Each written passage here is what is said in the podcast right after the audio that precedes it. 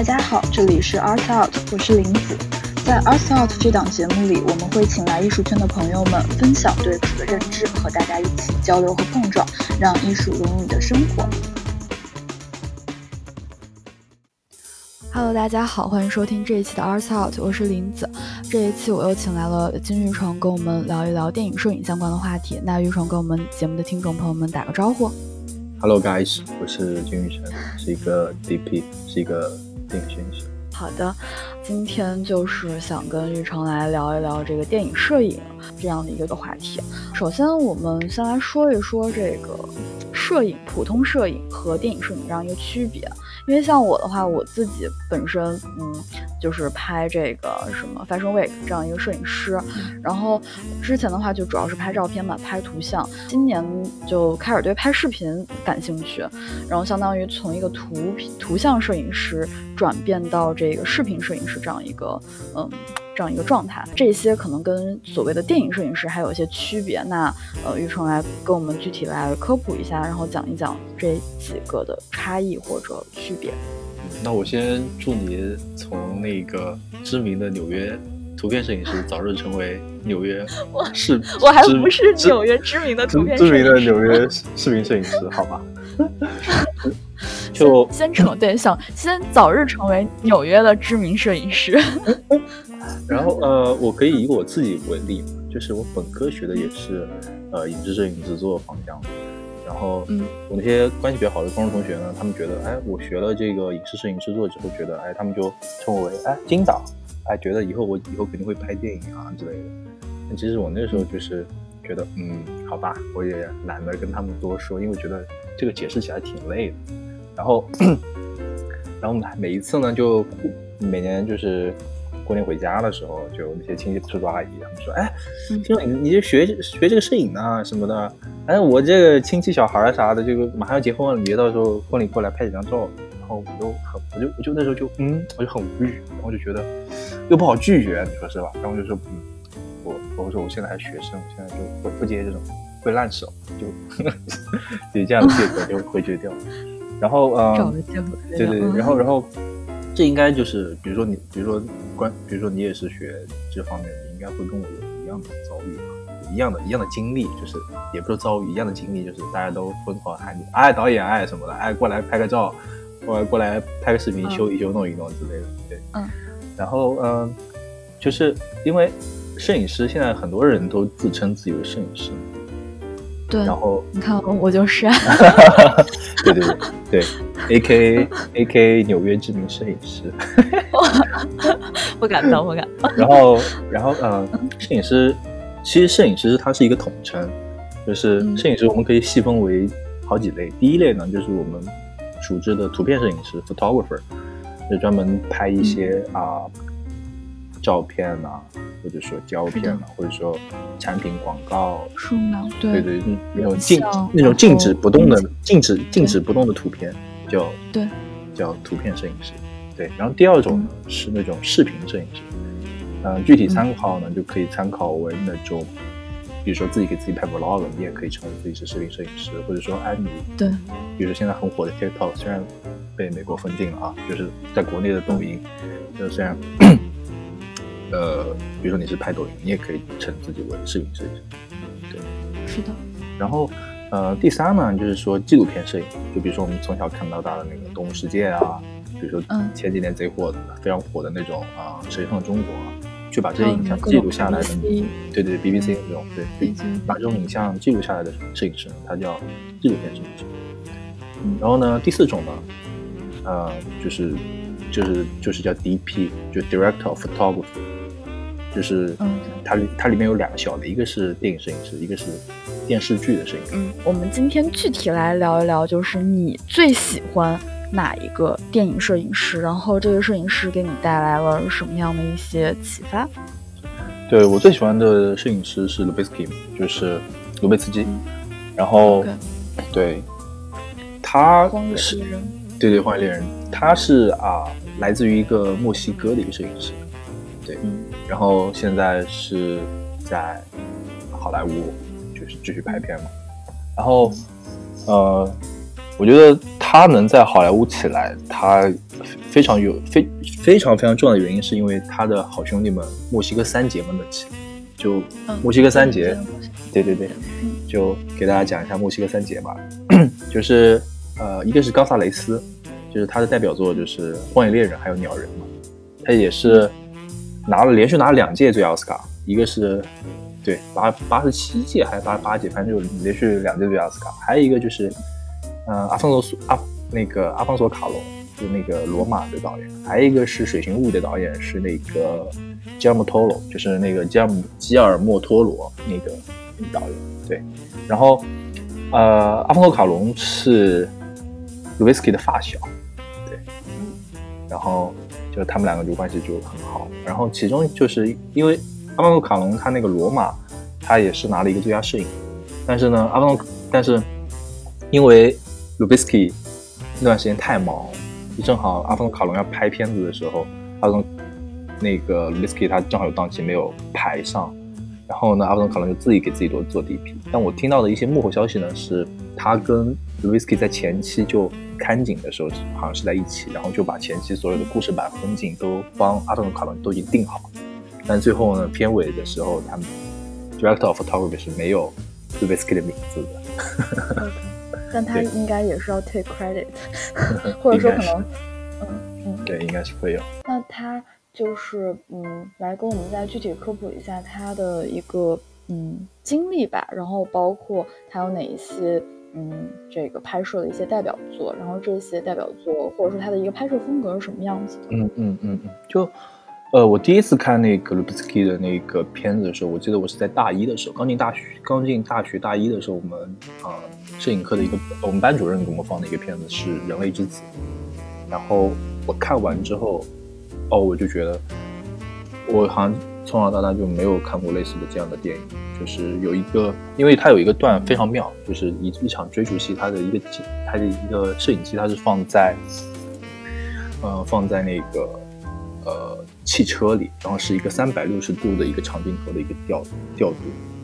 然后非常奇妙。我在我研一，就是我研究生的摄影课摄影课上，我们的摄影老师他也放了《人类之子》，但是呢，他放的是《人类之子》的幕后。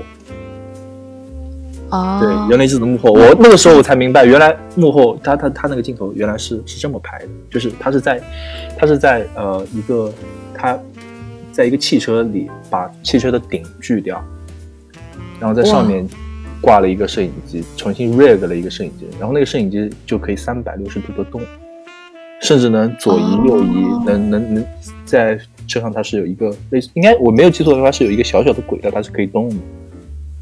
对，它是一个车内的场哦，它是一个车，就是一个外部的一个场景，是一个奔跑的场景。然后它通过这样的一个，呃，就是在车里把那个车顶上锯开，然后把摄影机架在车顶上，然后进行一个拍摄。不是，是演员们都在车里面，他的摄影机放在那个哦车车子的中心，然后他把顶锯开，摄影机架在那个中心的那个位置。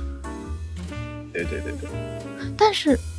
车里的这样一个。镜头为什么会就是嗯，就是会有一种就你刚刚说三百六十度调度这样的一个场景？我因为我没有看过这部，我有点想象不出来。因为它是呃，比如是这样的，就比如说前排是两个乘客，后排是两个乘客，你如何在这一个镜头里，就是如果在一个镜头里，你把四个人都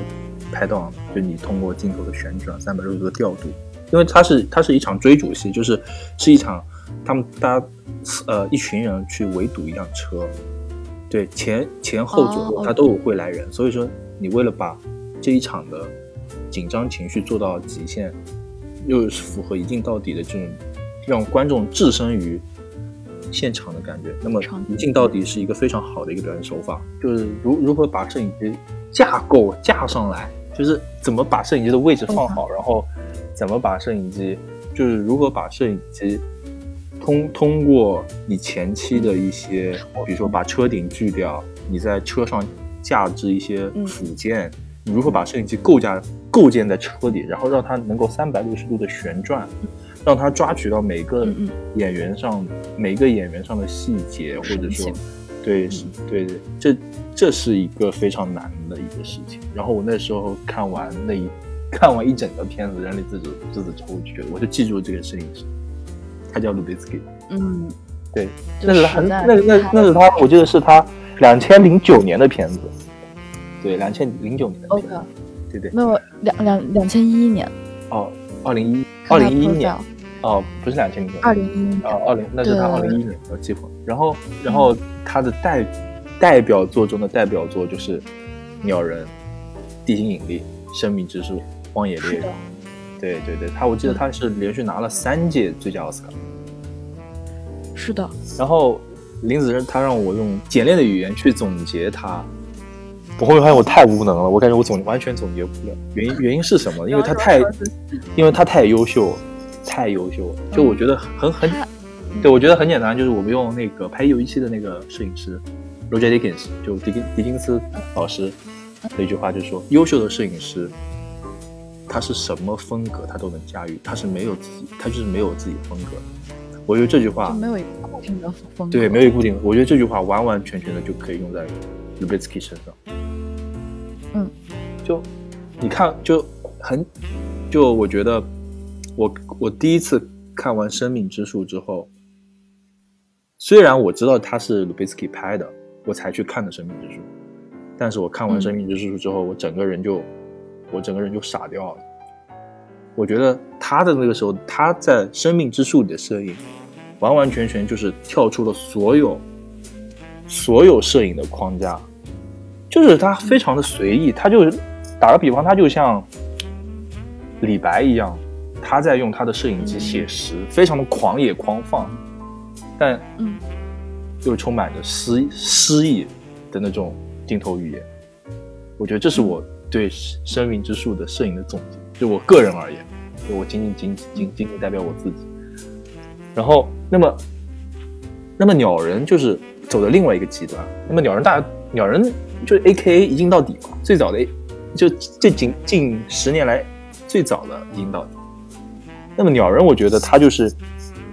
因为一镜到底，大家都知道，就啊，我给大家科普一下什么叫做一镜到底。一镜到底就是一所谓的一镜到底啊，就是所谓的带引号的一镜到底，就是导演后期摄影通过各种障眼法，各种骗观众，不是说。骗观众就是各种的技巧，各各种技巧，去把所谓的一些在现场不是那么，呃，不就在现场不是真正的，一一一条咔完的镜头，他把他所有镜头都串在一起，让观众觉得这整一个片子它是没有从头到尾是一气呵成的，它是没有 cut，它是没有切过的，这是大家所谓的一镜到底，就哎嗯。就就我们大普罗大众所谓的一镜到底，但是呢，我我们自己所说的一镜一镜到底，可能它是一个长镜头，它就是实拍的时候，它就是一气呵成，对。但是这是我们所所觉得的引导，呃，引导点。然后呢，那么我们回归到鸟人身上，那么鸟人众所周知都是一镜到底的，对不对？然后他在那个。鸟人里面的摄影，他他就是被一镜到底框架里框住，他就感觉是框架里的极限，框架里的极限的发挥。本期节目会分上下两期播出，下一期金玉成会跟我们聊聊《荒野猎人》中的自然光运用，以及自己拍片时运用自然光的一系列经历，欢迎大家继续关注。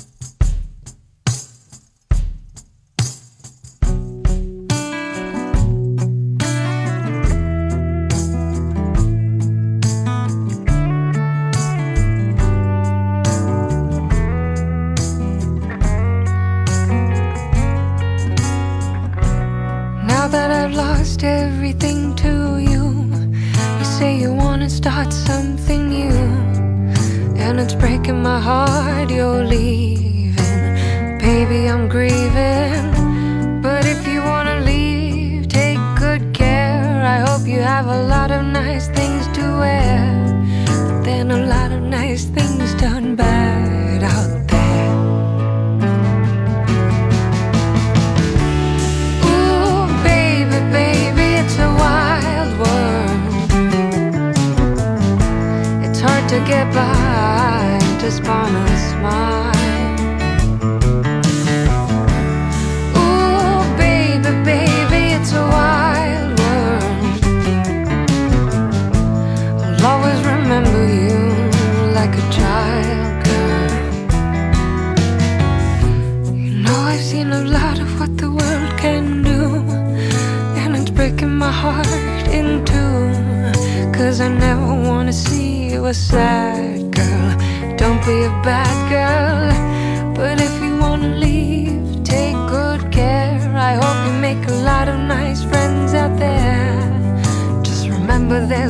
Bye. by